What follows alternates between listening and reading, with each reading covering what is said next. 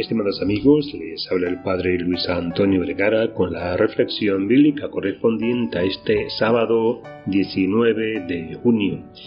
El Evangelio está tomado de San Mateo capítulo 6 del 24 al 34. En el Evangelio de hoy se nos presenta otro rasgo del estilo de vida de los discípulos de Jesús, la confianza en Dios en oposición a la excesiva preocupación por el dinero. Jesús ni demoraliza el dinero ni afirma que éste o los bienes materiales no sean necesarios para vivir. Claro que son necesarios, sino que los coloca en el lugar que deben ocupar en la vida del ser humano. Desde un refrán de la época, no se puede servir a dos amos es imposible encontrarse bien y a gusto con los dos. Los discípulos no pueden tener una fidelidad dividida. Las posesiones materiales son un Dios falso que exige una lealtad exclusiva, que piden ocupar el primer lugar.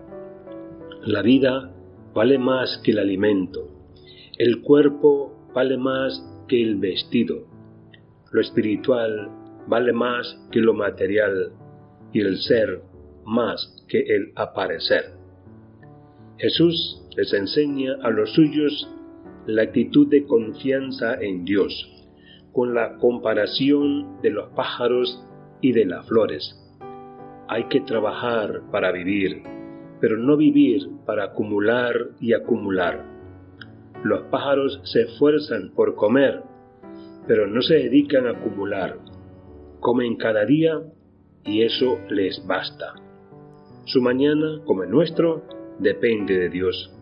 Por eso, de nada vale agobiarse por el futuro con las preocupaciones de la comida, la bebida o el vestido, si nadie puede añadir ni una hora a su vida. Lo que Él quiere es que no vivan agobiados, sino que sepan mirar las cosas en su justa jerarquía. El reino de Dios y su justicia es lo principal, y todo lo demás se dará por añadidura.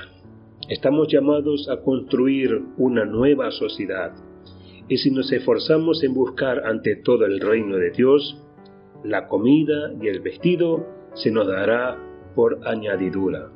Es una invitación a relativizar el valor absoluto de los bienes terrenos en comparación con el valor supremo de Dios y su reinado, lo que nos llevará a solidarizarnos con los más necesitados desde una actitud de generosidad. Que Dios les bendiga a todos.